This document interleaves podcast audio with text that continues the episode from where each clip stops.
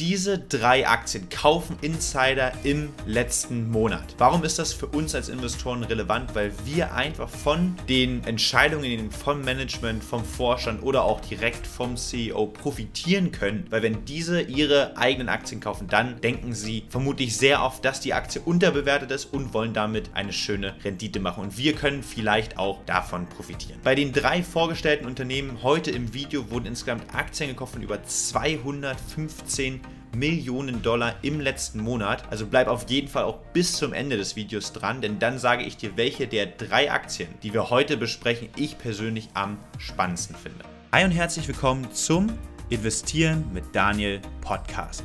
Dem Podcast, wo wir dein Geld für dich mit dem richtigen Mindset arbeiten lassen.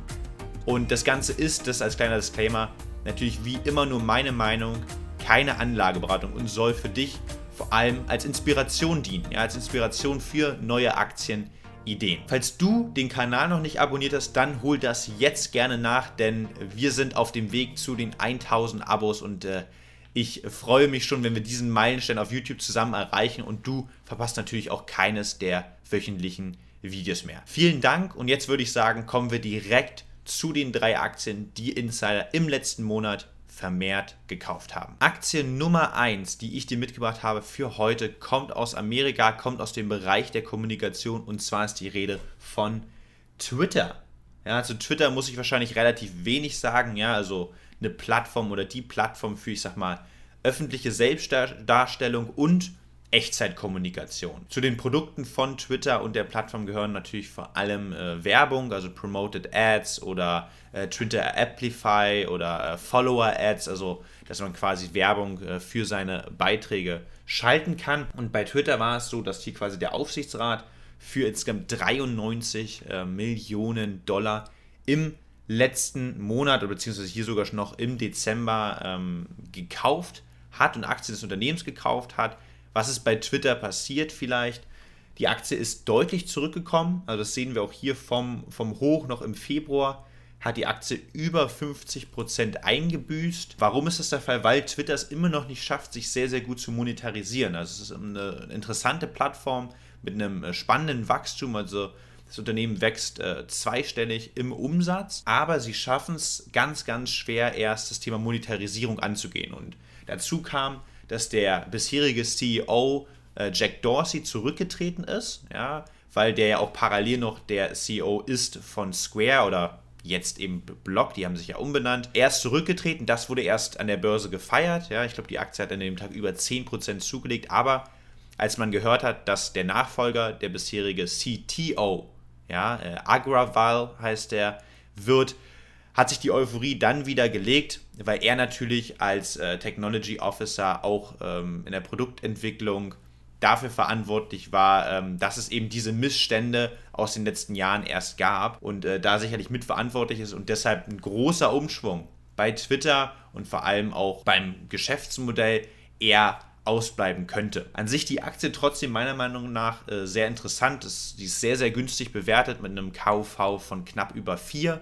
Äh, das liegt weit unter dem historischen Schnitt von 7. Und für mich ist Twitter, und das sage ich dir ganz ehrlich, eigentlich ein Top-Übernahmekandidat. Also das Unternehmen, wie gesagt, hat einen Unternehmenswert von lediglich 22 Milliarden Dollar. Also sie sind 26 Milliarden an der Börse wert über eine Marktkapitalisierung, haben aber eine schuldenfreie Bilanz und über 4 Milliarden Netto-Liquidität. Also eigentlich ein Unternehmenswert von nur 22 Milliarden Dollar. Und gerade für Unternehmen, gut, jetzt hat Microsoft gerade Activision gekauft oder wollen sie kaufen, ähm, vielleicht für Salesforce oder andere Unternehmen in der Größenordnung äh, könnte es eine sehr, sehr interessante Ergänzung ähm, für ihr äh, Produktportfolio sein. Wie gesagt, Umsatzwachstum ist an sich sehr, sehr stark, über 20 Prozent in den kommenden Jahren. Man ist natürlich schon profitabel, aber da ist eigentlich der Haken, dass man da noch äh, mehr machen muss in den nächsten Jahren. Aktie Nummer 2, die ich dir heute mitgebracht habe, wo Insider für über 115 Millionen Dollar Aktien gekauft haben, ist Insight. Ja, ein Unternehmen, was ich davor noch gar nicht kannte, und zwar ein Biopharma-Unternehmen. Ein Biopharma-Unternehmen, was 16 äh, Milliarden ähm, Marktkapitalisierung an der Börse hat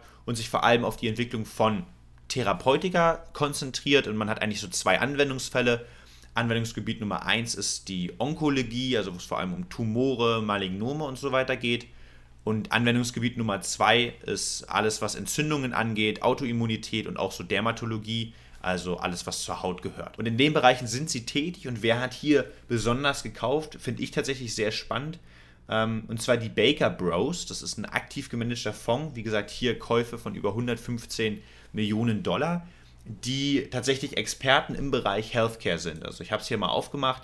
Das Portfolio der Baker Bros ähm, ist, wie gesagt, total auf ähm, Gesundheitswesen und auf äh, Gesundheitsvorsorge ausgerichtet und Insight sehen wir hier ist tatsächlich die drittgrößte Position bei ihm im Portfolio und sie haben eben äh, sehr, sehr groß hier auch nochmal äh, nachgekauft. Und wir sehen auch grundsätzlich die Top 10 Unternehmen in diesem Fonds machen 82 Prozent äh, des Volumens aus und Insight, wie gesagt, mittlerweile 12%. Prozent. Also man legt hier schon einen sehr, sehr großen Anteil des Portfolios eben auch gezielt auf Positionen, wo man davon ausgeht, dass die in den nächsten Jahren sehr gut performen werden. Zu Insight selber, wenn wir uns mal die Kennzahlen angucken, ist ein Unternehmen ein KGV von 24, ja, muss man eigentlich sagen, relativ günstig und auch in zwei Jahren, also in 2023, soll es mit einem schönen Gewinnwachstum und steigenden Margen so bei 17 bis 18 liegen. Also das ist schon für ein Biopharmaunternehmen eine, eine recht günstige Bewertung, zumindest meiner Meinung nach. Man wächst eben auch zweistellig im Umsatz, ja, also 15 bis 17 Prozent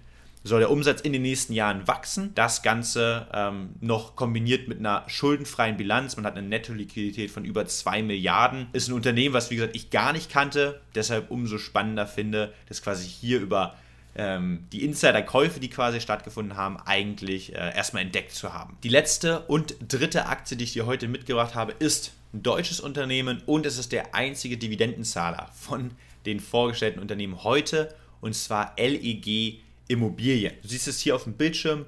Hier gab es quasi auch ähm, schöne Käufe oder eigentlich nur Käufe sogar in den äh, letzten Monaten. Insgesamt über 4,3 Millionen, die hier vor allem der Aufsichtsrat und der Vorstand in das Unternehmen oder eigene Aktien des Unternehmens gekauft haben. Was macht LEG Immobilien? Der Name ist quasi Programm. Man äh, konzentriert sich auf den Besitz und die Verwaltung von Wohnimmobilien, vor allem im Nordrhein-Westfalen. Westfalen. Das Unternehmen ist knapp 8 Milliarden an der Börse wert und wir schauen mal in äh, die Unternehmenszahlen und in das Sheet.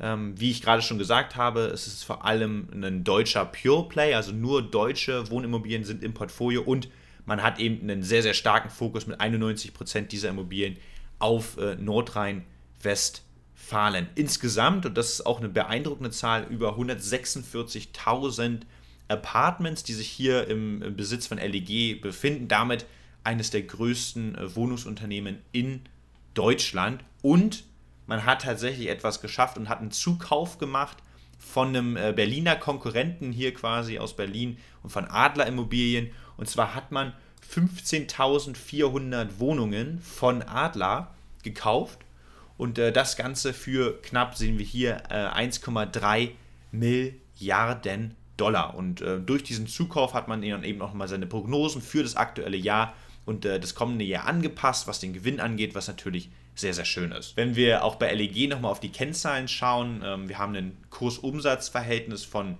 10,9, also circa 11, was etwa in dem historischen Schnitt liegt. Hier natürlich ein Unternehmen äh, im Vergleich zu Twitter und auch zu Insight, was äh, deutlich langsamer wächst, ja, aber auch immerhin äh, 4 bis 10 Prozent im Umsatz pro Jahr. Was wir hier haben, ist natürlich ein Dividendenzahler per excellence, ja, also 3,9% äh, ist die aktuelle Dividendenrendite und man zahlt auch die Dividende schon seit acht Jahren und hat in den acht Jahren die jedes Jahr erhöhen können. Um die Anfangsfrage vom Video aufzugreifen, äh, welche der drei Aktien, LEG, Insight oder Twitter, finde ich am interessantesten? Persönlich muss ich sagen, Twitter einfach nur weil ich die Branche mag, in der sie tätig sind. Ich verstehe das Geschäftsmodell. Ich sehe sehr, sehr viel Potenzial äh, für neue Möglichkeiten, Geld zu verdienen bei Twitter. Und wie ich auch schon gesagt habe, ist Twitter für mich ein ganz, ganz klarer Übernahmekandidat mit einem Unternehmenswert von gerade mal 22 Milliarden.